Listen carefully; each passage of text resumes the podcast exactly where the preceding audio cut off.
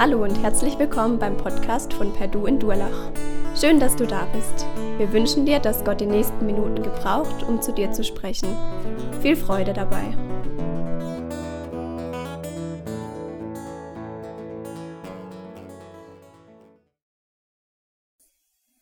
Ja, auch euch einen guten Morgen heute. In unserer Predigtreihe werden wir fortfahren. Wir haben das Thema schon gehört. Wiederkunft Jesu reflektiert Glauben. Ich weiß, Jesus kommt bald. Wir beten und werden nochmals stille. Herr Jesus, wir reden von dir an diesem Morgen. Danke, dass dein Wort uns die Chance gibt, dein Geist uns die Erleuchtung gibt und die Gemeinschaft hier auch die Gewissheit gibt durch dich, dass du da bist. Darüber freuen wir uns, das macht uns Mut und wir danken dir, dass wir ja, dich bitten dürfen, daran glauben dürfen, dass du in unseren Herzen wirkst. Amen. Ja, zunächst haben wir den Predigttext auch auf Folie mit dabei. Ich lese ihn nach der Luther-Übersetzung, 2. Petrus 3, 1 bis 10.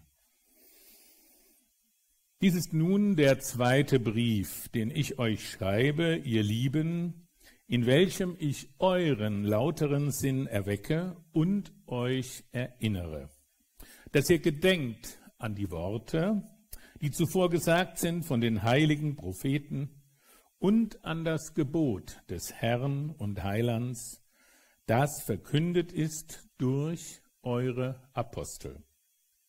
Ihr sollt vor allem wissen, dass in den letzten Tagen Spötter kommen werden, die ihren Spott treiben, ihren eigenen Begierden nachgehen und sagen, wo bleibt die Verheißung seines Kommens? Denn nachdem die Väter entschlafen sind, bleibt es alles, wie es ist, von Anfang der Schöpfung gewesen. Denn sie wollen nichts davon wissen, dass der Himmel vor Zeiten auch war Dazu die Erde, die aus Wasser und durch Wasser Bestand hatte, durch Gottes Wort. Dennoch wurde damals die Welt dadurch in der Sintflut vernichtet. So werden auch der Himmel, der jetzt ist, und die Erde durch dasselbe Wort aufgespart für das Feuer, bewahrt für den Tag des Gerichts und der Verdammnis der gottlosen Menschen. Eines aber sei euch nicht verborgen, ihr Lieben, dass ein Tag vor dem Herrn wie tausend Jahre ist und tausend Jahre wie ein Tag. Der Herr verzögert nicht die Verheißung, wie es einige für eine Verzögerung halten, sondern er hat Geduld mit euch und will nicht, dass jemand verloren werde, sondern dass jedermann zur Buße finde. Es wird aber der Tag des Herrn kommen wie ein Dieb. Dann werden die Himmel zergehen mit großem Krachen, die Elemente aber werden vor Hitze schmelzen und die Erde und die Werke, die darauf sind, werden ihr Urteil finden. Soweit der gesamte Text.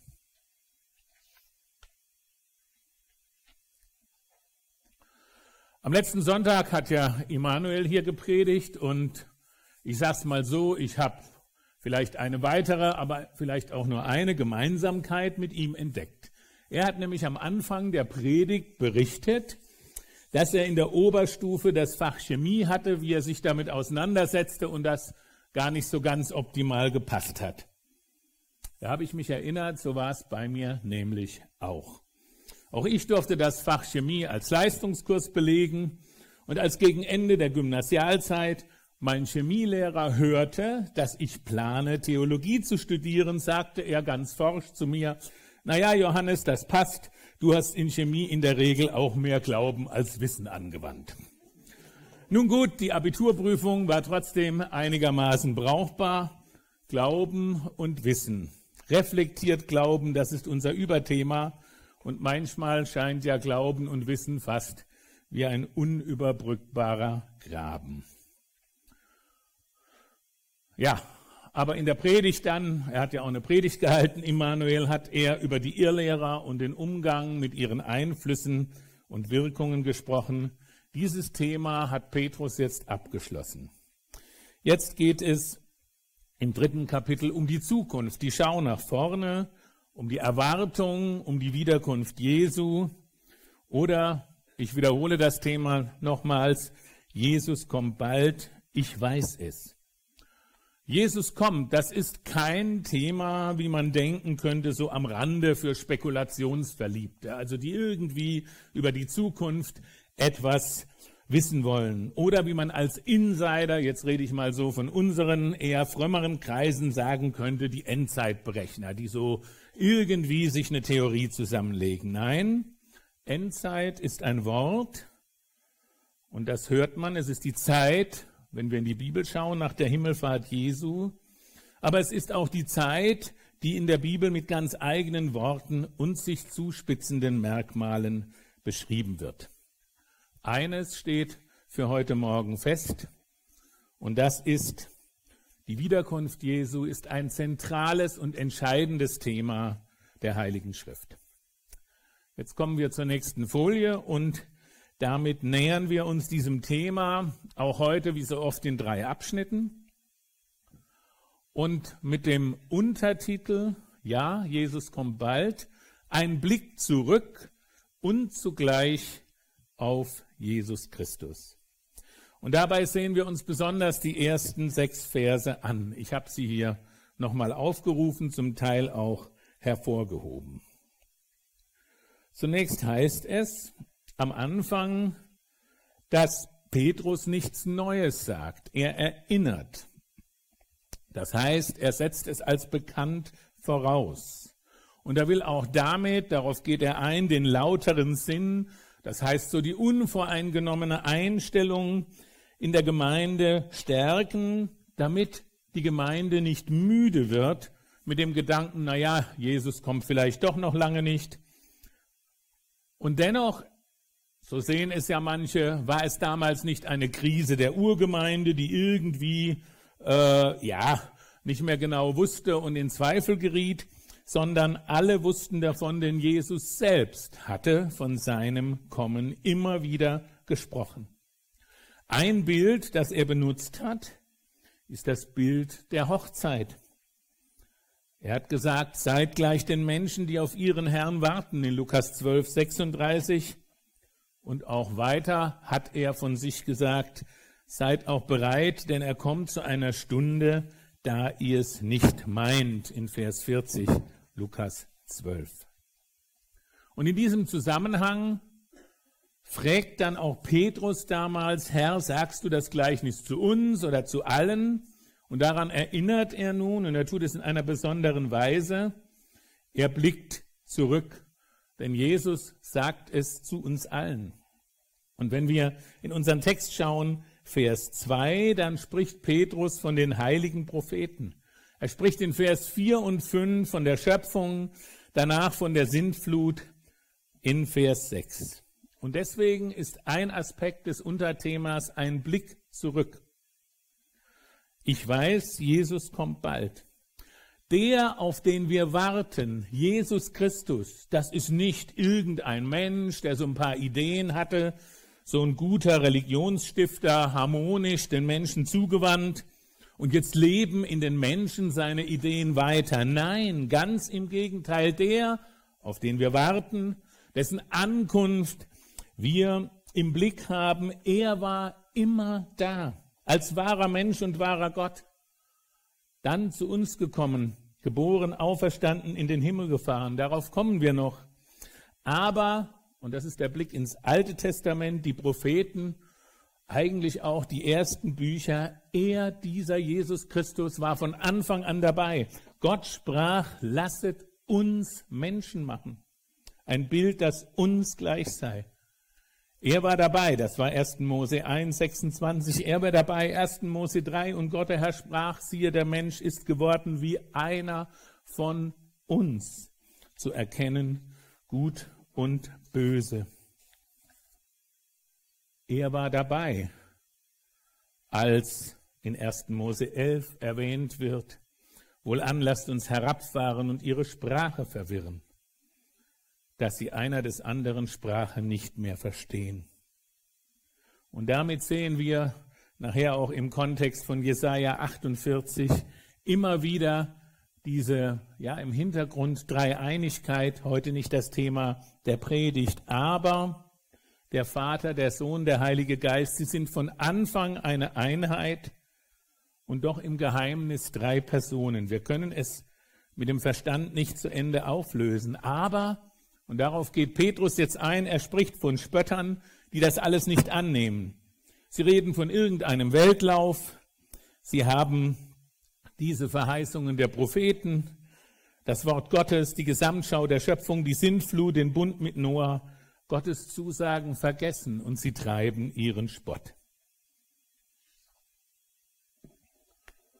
Es sind aber nicht nur die Propheten, die Petrus erwähnt, sondern auch die Apostel, also die Fortführung dessen, was Jesus aufgetragen hat. Und das ist der zweite Blick, nämlich der Blick in Jesu Ankunft bis zu seinem Sterben und Himmelfahrt. Denn auch das, wenn wir mal von Spöttern reden, wird ja bis heute angezweifelt. Schaut, schauen Sie einfach mal während der Weihnachtszeit so die ein oder andere Kolumne an in der Zeitung oder auch mal im Fernsehen. Da wird dann ganz wissenschaftlich berichtet, dass das alles nicht so ganz sein konnte. Also irgendwie gab es wohl einen, der da Jesus hieß, und angeblich gibt es auch Überlieferungen und dann dieser intellektuelle, verdeckte Spott, ob das über alles, ob das alles so gewesen sein kann. Aber auch hier gilt, wer Jesus und sein Dasein auf dieser Welt als reine menschliche Geschichte ansieht, also wie gesagt, dieser besondere Mensch, seine Stories, seine harmonischen Ideen, wer ihn nur als Mensch sieht, der wird auf eine Wiederkunft dieser Person nicht warten, sondern, wie es da steht, spotten, vielleicht Witze machen. Doch die Bibel sagt es anders. Sie weist zurück und sie weiß schon, in 1. Mose 3 wird die Erlösung angedeutet. Ich will Feindschaft setzen zwischen dir und der Frau, das Gespräch mit der Schlange und Gott, zwischen deinen Nachkommen und ihrem Nachkommen, der soll dir den Kopf zertreten und du wirst ihn in die Ferse stechen. Und somit kündigt sich schon die Erlösung an. Es gibt viele Stellen. Jesaja 53, lest es mal, der leidende Gottesknecht. Und dann, es gipfelt in Jesaja 61. Das will ich ganz lesen, weil es diesen Jesus, der wiederkommt, hinweist auf ihn, wo es heißt, der Geist des Herrn ist auf mir, weil der Herr mich gesalbt hat, den Elenden gute Botschaft zu bringen, die zerbrochenen Herzen zu verbinden, zu verkündigen, den Gefangenen die Freiheit, den Gebundenen, dass sie frei und ledig sein sollen, zu verkündigen ein Gnadenjahr des Herrn. Und so sehr es ein Vers aus Jesaja ist, wie gesagt, Petrus weist auf die Propheten, so sehr hat es Jesus eben selbst zitiert in Lukas 4 und gesagt, heute ist dieses Wort der Schrift erfüllt vor euren Ohren, vor euch. Ich bin der, auf den hingewiesen wurde. Und auf diesen Herrn, das ist ja unser Thema, warten wir. Und nachher bei der Geburt, euch ist heute der Heiland geboren. Der, auf den warten wir, bei dem bei der Taufe gesagt wurde, der Heilige Geist fuhr hernieder in leiblicher Gestalt wie eine Taube und die Stimme aus dem Himmel sagt, du bist mein lieber Sohn, an dir habe ich wohlgefallen. Und das alles den Spöttern zum Trotz, die, wie Petrus sagt, ihren eigenen Begierden nachgehen das kann man mit anderen Worten so sagen, sie wollen ihr Leben selbst bestimmen. Und sie ziehen die Verheißung in Zweifel und diesen Spöttern, und wenn ich so an mich denke, Selbstbestimmung im Leben, bin ich auch in Gefahr, sage ich mal so. All diesen sagt dieser Text, dieser Herr, der von Anbeginn der Welt bei der Schöpfung dabei war, den die Propheten verheißen haben, der in Bethlehem geboren wurde, auf diesen Herrn warten wir. Und dieser Herr, das gehört zu dem, was die Apostel berichten, der vor dem Hohen Rat, dem Hohen Priester, eine unglaubliche Situation auf die Frage, wo der hohe Priester ganz fromm sagt, ich beschwöre dich bei dem lebendigen Gott, dass du uns sagst, ob du der Christus bist, der Sohn Gottes. Und Jesus sagt vor seiner Kreuzigung, du sagst es. Und ich sage euch, und jetzt kommt ein Hinweis auf die Wiederkunft, von nun an werdet ihr sehen den Menschensohn sitzen zur Rechten der Kraft und kommen auf den Wolken des Himmels. Jesus hat selbst davon geredet. Er weiß selbst davon und daran erinnert uns Petrus. Ja, noch mehr, am Kreuz ist er gestorben. Der römische Hauptmann sagte, dieser war Gottes Sohn. Die Frauen begegnen ihm nach der Auferstehung. Und dann nochmals dieser gewaltige Vers in Erinnerung für uns, mir ist gegeben alle Gewalt im Himmel und auf Erden. Auf diesen Herrn warten wir, auf keinen anderen. Und jetzt kommen wir zur Himmelfahrt. Das ist ja im Grunde das Ereignis zwischen Himmelfahrt und seiner Wiederkunft, sagte er in Apostelgeschichte 1, Vers 6 folgende. Es gebührt euch nicht, Zeit und Stunde zu wissen, die der Vater in seiner Macht bestimmt hat. Denn die Frage der Jünger war, wann wirst du dein Reich aufrichten für Israel? Immer noch leicht im Hinterkopf, dass es ebenso ein ganz anderes Reich sein könnte. Aber Jesus geht gar nicht so tief darauf ein, sondern sagt, ihr werdet die Kraft des Heiligen Geistes empfangen der auf euch kommen wird, werdet meine Zeugen sein. Jerusalem, Judäa, Samaria und bis an das Ende der Welt. Und in diese Verheißung, in diese Zeit eingebettet ist die Hoffnung auf ihn als Wiederkommenden. Das ist dieser Herr, von dem die Offenbarung sagt, ich bin A und O, Anfang und Ende, der da ist und der da war und der da kommt. Und zusammengefasst den ersten Abschnitt könnte man auch sagen, vielleicht mal ein Fremdwort, der präexistente, das heißt der immer dagewesene Jesus, der von Ewigkeit her seiende, das ist die Person, von der Petrus spricht, auf die wir warten, durch die Apostel und Propheten bezeugt. Und ich sage mal so, danke für deine Einleitung, Gunther. Ich war bewegt die letzten Tage, weil es mich in Frage gestellt hat, wie auch ich still werden muss. Und vielleicht werden auch die anderen Spötter still. Der Spötter am Kreuz wurde still, aber auch die Spötter heute. Wir haben uns in diesem ersten Teil zugewandt der Person Jesu, wie er von Anfang an da war. Auf ihn warten wir. Im zweiten Abschnitt habe ich es überschrieben. Ich weiß, Jesus kommt bald. Wiederkunft, ein Thema der Bibel. Während wir uns bisher auf die Person fokussiert haben, legen wir jetzt ein wenig den Blick auf das Ereignis. Und bei dem, wie ich hier die Gedanken zusammengefasst habe, habe ich mich auch ein wenig orientiert an Gerhard Meyer. Manche kennen ihn ja, inzwischen ein älterer Herr über 80. Er war auch mal kurze Zeit oder einige Jahre Bischof in Württemberg. Es gibt ja dieses Bengelhaus, was Studenten, Studierende und so weiter begleitet in Tübingen, aber er ist auch ein bekannter Bibelausleger. Und er hat das Thema Wiederkunft für mich in einer Weise zusammengefasst, wo ich sagen muss, das passt grandios zu deiner Einleitung, Gunda, aber auch zu dem, was wir gerade erleben und überhaupt, was ja uns ausmacht. Er sagt, die Wiederkunft Jesu ist das Ende der Ausweglosigkeiten der Geschichte. Die Wiederkunft Jesu ist das Ende der Ausweglosigkeiten der Geschichte. Und da gibt es ja verschiedene Dinge. Das eine ist deine ganz persönliche Geschichte und deine Ausweglosigkeiten. Wir werden noch etwas zu uns selber im dritten Punkt sagen. Aber zunächst ist es auch mal die Ausweglosigkeiten der Geschichte der Menschheit, die ja doch scheinbar alles selbst im Griff zu haben scheint. Wir schauen nochmal in diesem zweiten Abschnitt auf die Verse 7 bis 10. Ich lese nochmal, so werden auch der Himmel, der jetzt ist, und die Erde durch dasselbe Wort aufgespart für das Feuer, bewahrt für den Tag des Gerichts und der Verdammnis der gottlosen Menschen. Eins aber sei euch nicht verborgen, ihr Lieben, ein Tag vor dem Herrn ist wie tausend Jahre, tausend Jahre wie ein Tag. Der Herr verzögert nicht die Verheißung, wie es einige für eine Verzögerung halten. Er hat Geduld mit euch und will nicht, dass jemand verloren werde, dass jedermann zur Buße finde. Es, werden, es wird aber der Tag des Herrn kommen wie ein Dieb. Elemente oder die Himmel werden zergehen mit großem Krachen, die Elemente vor Hitze schmelzen, die Erde, die Werke, die darauf sind, werden ihr Urteil finden. Das Thema Wiederkunft Jesu, er ist im Alten Testament angekündigt, Jesus selber, aber auch die Wiederkunft. Ein Beispiel, Daniel 7.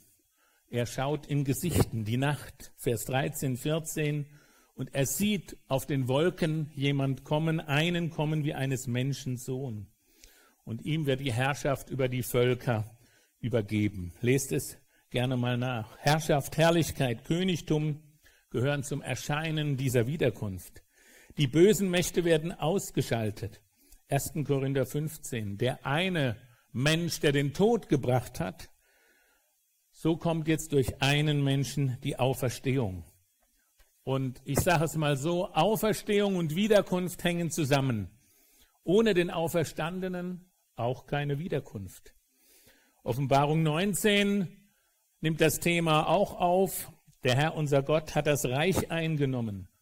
Die Wiederkunft sagt, der Tod wird besiegt und weggenommen. Und damit ist die Wiederkunft Jesu der Endpunkt aller dämonischen Fehlentwicklungen und Katastrophen. Seine Wiederkunft setzt dem ein Ende. Die Ausweglosigkeiten der Geschichte. Matthäus 24, lest es gerne mal nach, berichtet davon und auch die Offenbarung im 21. Kapitel. Neuer Himmel, neue Erde. Da muss ich mich jetzt zurückhalten, denn das sind folgende Verse, da hören wir nächsten Sonntag noch etwas darüber. Aber, und das ist zentral, wenn wir auf die Wiederkunft Jesu blicken, die Weltreiche müssen weichen. Die Wiederkunft führt dann zur ersten Auferstehung, zur Sammlung der Gemeinde, Verstorbene und Lebende.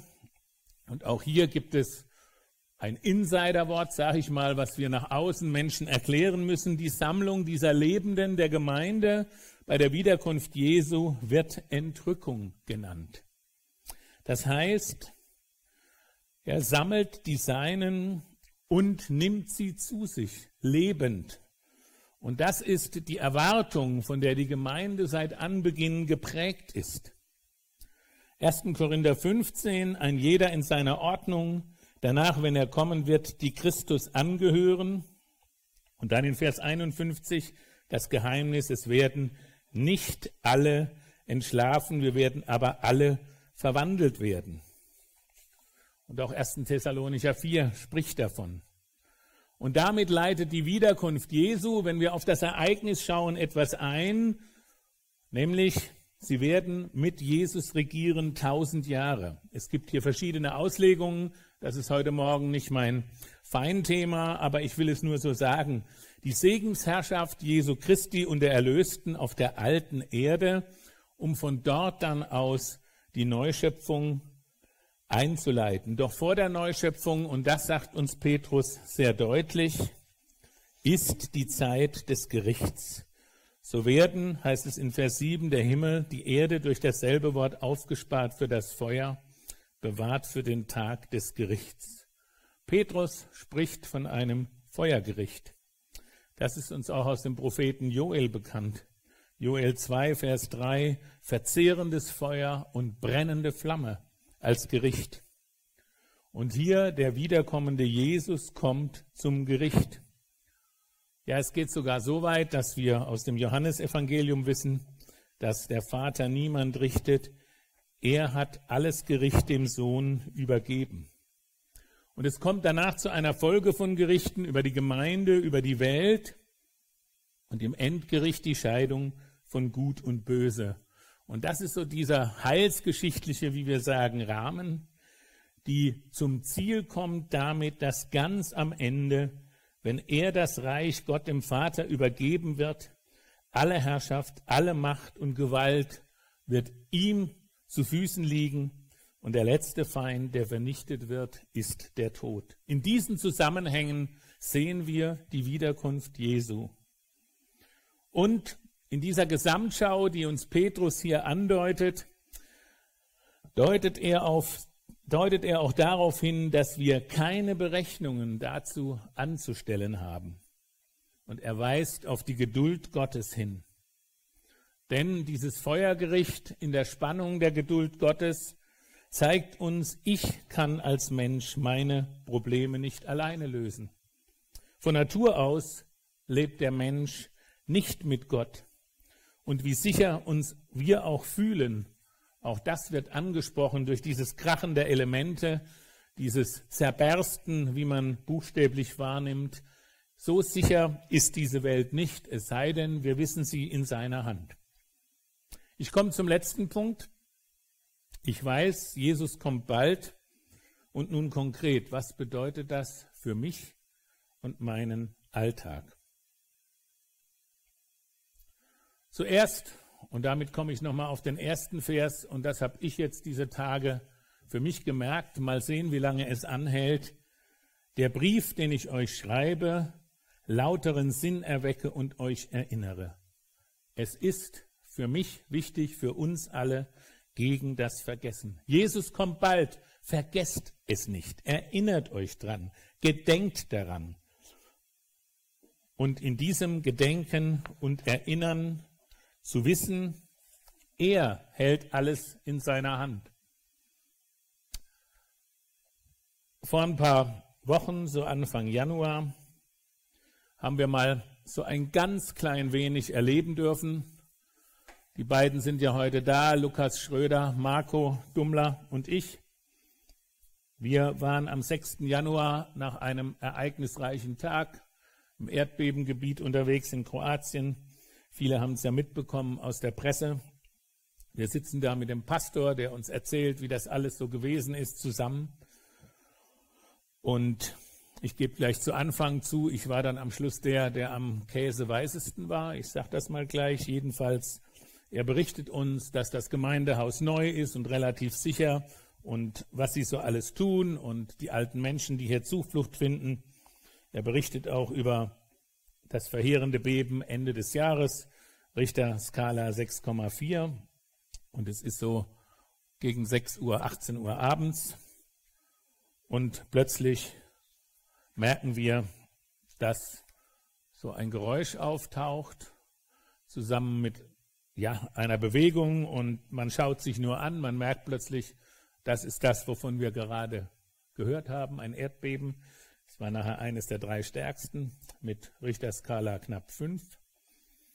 Und das ganze Haus wankt. Wer es genauer wissen will, kann die Mitfahrenden noch fragen. Es ist schon etwas Komisches. Es ist nicht Europapark, dieses Erdbeben-Simulator-Gefühl. Es ist ein bisschen mehr. Weil man merkt, es betrifft alle, es gibt keinen Weg.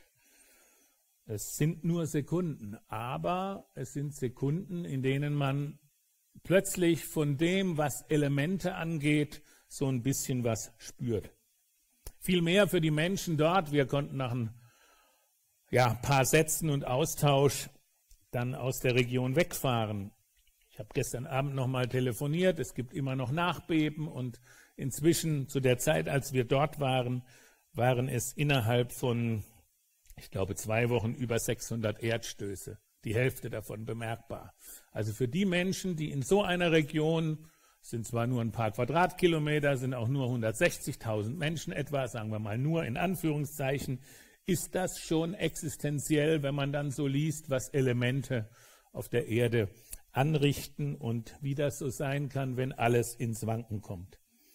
Vielleicht noch zwei, drei Sätze die der Pastor gesagt hat, weil wir hatten, wie gesagt, das im sicheren Keller erlebt. Er hat das große Erdbeben Ende des Jahres im Lidl erlebt und sagte, der Lidl hat geschwankt wie ein Schiff.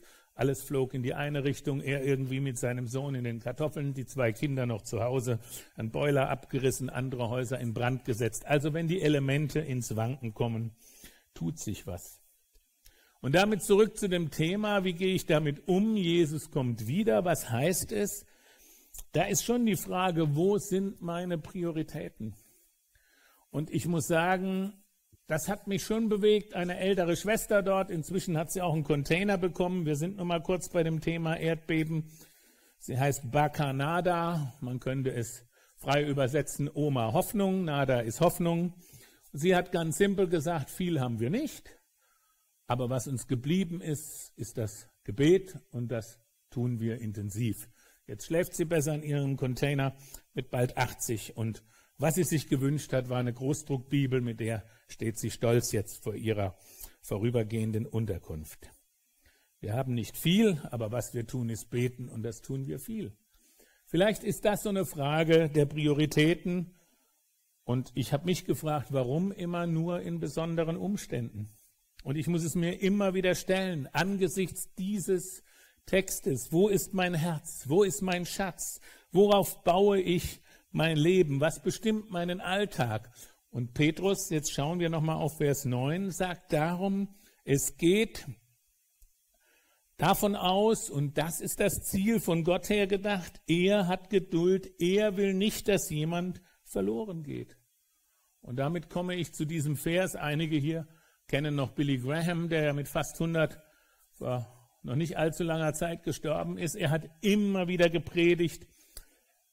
Also hat Gott die Welt geliebt, Johannes 3:16, dass er seinen eingeborenen Sohn gab, auf dass alle, die an ihn glauben, nicht verloren werden, nicht verloren werden, sondern das ewige Leben haben. Gott hat Geduld, dass genau dies eintrifft. Er hat Geduld mit uns. Und diese Geduld ist nicht irgendetwas, so wie wir sagen, wir sind geduldig und dann platzt mir der Kragen, sondern diese Geduld Gottes ist Ausdruck seiner unendlichen Liebe. Er hat diese Welt geliebt und seinen Sohn, auf den wir warten, gesandt. Ich wäre da schon viel schneller fertig. Geduld ist ohnehin nicht meine Hauptgabe. Aber, und das hat auch Paulus im Timotheusbrief gesagt, Gott will, dass allen Menschen geholfen werde und sie zur Erkenntnis der Wahrheit kommen. Und somit zeigt uns das Thema Wiederkunft, dieser Blick in unseren Alltag, auch etwas vom Wesen Gottes. Er hat Geduld. Und in dieser Geduld sind wir eingeladen, es ihm nachzutun und uns, getrieben von seiner Liebe, davon motivieren zu lassen. Petrus geht noch auf ein anderes Thema ein und das hat auch etwas mit unserem Glaubensalltag oder mit unserem Leben zu tun. Er sagt nämlich in Vers 8, eins aber soll euch nicht verborgen, ihr Lieben, dass ein Tag vor dem Herrn ist wie tausend Jahre und tausend Jahre wie ein Tag. Der Tag des Herrn, so fährt er in Vers 10 fort, kommt wie ein Dieb in der Nacht. Wir haben beim vorigen Punkt schon darüber gesprochen, keine Berechnungen anzustellen. Auch in dem Wissen, und das ist, glaube ich, wichtig, auch wenn es um uns geht, um unser Glaubensleben, um das, dass wir auf den wiederkommenden Herrn schauen und wir wissen, tausend Jahre wie ein Tag, ein Tag wie tausend Jahre, Raum und Zeit stehen absolut in seiner Hand. Er hat Raum und Zeit geschaffen. Er ist der Herr über Zeitrechnungen. Aber, und das ist interessant, Mensch ist Mensch, auch bis hinein in, ich sag mal so, frömmste Kreise sind Berechnungen immer wieder angestellt worden, bis heute. Und immer wieder gab es Versuchungen, die Bereitschaft zur Wiederkunft dadurch zu unterstreichen, dass man eben doch Daten berechnet hat. Oder um es praktisch zu sagen, es gab eine Zeit, das weiß ich noch aus Bibelstunden in Württemberg, da haben Menschen ihren Anzug mitgenommen auf den Acker. Warum? Sie dachten, wenn Jesus wiederkommt, schnell in die feine Jacke, dann geht's mit ihm in die ewige Herrlichkeit. Wir lächeln vielleicht darüber und einerseits finde ich es ja auch gut. Es ist ja Bereitschaft angezeigt. Aber andererseits, naja, ob wir nur im Anzug ihm entgegenkönnen können und im feinen Zwirn, das könnte man nochmal diskutieren. Aber nochmal das Thema Berechnung, kein geringerer als Johann Albrecht Bengel. Jetzt gehe ich mal ein bisschen zurück, so sagen wir mal 300 Jahre oder 200 und ein paar. Er hat irgendwie bewegt, ein wirklich fantastischer, bibelorientierter Theologe, doch eine Berechnung angestellt, nämlich der 18. Juni 1836. Das war sein Datum. Lange oder einige Jahre vorher ist er gestorben. Er hat das selber nicht mehr erlebt. Aber was ist passiert? Vor, ja, sagen wir gut 200 Jahren, nämlich zu Beginn des 19. Jahrhunderts, gab es Missernten in Württemberg, es gab schwierige Herbste, Hungersnöte beginnende, große Krisen, Auswanderungsbewegungen. Und 1816, 17 haben sich ganze Dörfer und Gruppen und Gemeinschaften auf den Weg gemacht dem Heiland entgegen, um ihm dann 1836 in Jerusalem zu begegnen. Das muss man sich mal vorstellen. Vor 200 Jahren, da war nichts mit Auto und VW-Bus oder Anhänger, das waren Pferdekarren und so weiter, so wie im Wilden Westen. Die Truppe kam nur bis zum Kaukasus, auch schon ziemlich weit. Aber dann hat es irgendwie mit den Türken und dem Reich nicht geklappt. Aber sie dachten, im Kaukasus ist es auch gut. Jerusalem ist nicht mehr so weit weg wie das Schwabenland. Als das Jahr 1836 kam, blieben ganze Dörfer enttäuscht am Boden liegen. Das waren überzogene Berechnungen bei aller Erwartung des kommenden Herrn. Und doch, sie hatten das Thema Wiederkunft im Blick, vielleicht oder sicher ein wenig zu viel, was die Berechnungen angeht. Wie stark bin ich, das ist jetzt die Frage an mich, ausgerichtet auf die Wiederkunft? Und wenn es auch sicher nicht nötig ist, wie gesagt, immer die Anzugsjacke dabei zu haben, es ist aber ein Bild für die Erinnerung. Und ich will uns ein paar Verse mitbringen aus den 70ern, die haben mich nochmal ein wenig, ja, wie will ich sagen, wachgerüttelt. Es stammt von Manfred Siebald, den muss man ja inzwischen auch erklären, weil er über 70 ist für die jüngere Generation. Das war mal der Liedermacher der 70er, 80er und manchmal singt er auch heute noch.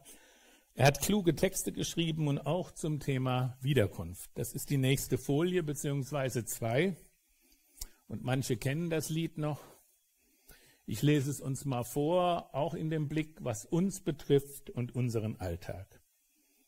Wir haben es uns gut hier eingerichtet, der Tisch, das Bett, die Stühle stehen.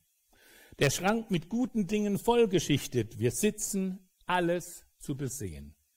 Dann legen wir uns ruhig nieder und löschen müd vom Tag das Licht. Wir beten laut, Herr, komm doch wieder und denken leise, jetzt noch nicht. Es musste manches Jahr verfließen, bis alles stand und hing und lag. Es ist nicht viel, doch wollen wir es genießen, freuen uns auf jeden neuen Tag. Das Glück hält unsere Sorgen nieder und webt die Stunden dicht an dicht. Wir sind gewiss, der Herr kommt wieder und denken still, doch jetzt noch nicht. Ist uns der Himmel fremd geworden und kann, kann uns nur noch die Erde freuen?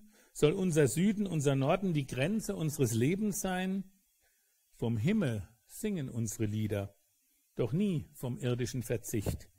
Wir singen laut, Herr, komm doch wieder und denken leise, jetzt noch nicht. Mag sein, wir sahen nur die vielen Gaben und sahen darin den Geber nicht, von dem wir doch erst alle Freude haben und der uns noch viel mehr verspricht.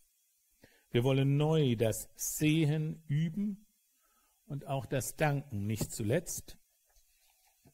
Dann sagen es bald nicht nur unsere Lippen, Herr, komm doch wieder, Herr, komm jetzt. 1974 Manfred Siebald.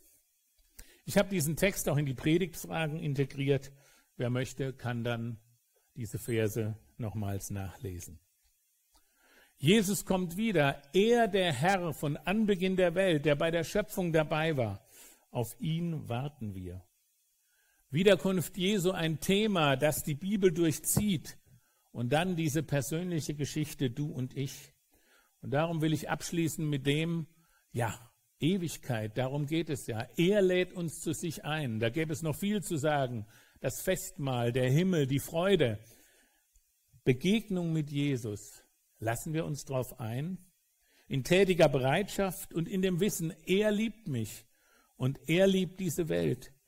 Er hat mir vergeben. Er steht für mich gerade im Gericht. Er hat das letzte Wort. Auch angesichts der Herausforderungen, du hast sie auch angesprochen, Gunther in diesen Monaten. Und ich will abschließen, es ist ja interessant, was mal so auch ein ehemaliger Bundespräsident sagen kann, nämlich Bundespräsident Heinemann hat 1950 mal gesagt, die Herren dieser Welt gehen, unser Herr kommt. Amen. Wir werden stille. Herr Jesus, es übersteigt unseren Verstand, Vater im Himmel. Du bist der Schöpfer des Universums. Du bist von Anfang an da. Und du hast verheißen, dass du wiederkommst, dass du diese Welt liebst, dass du Geduld hast mit uns, mit jedem Einzelnen. Herr, dass du jeden hier siehst, ich möchte dich bitten, dass du uns diese Wahrheit über dich, deine Liebe ganz neu in den Blick legst und mit uns gehst, auch in diese Woche. Amen.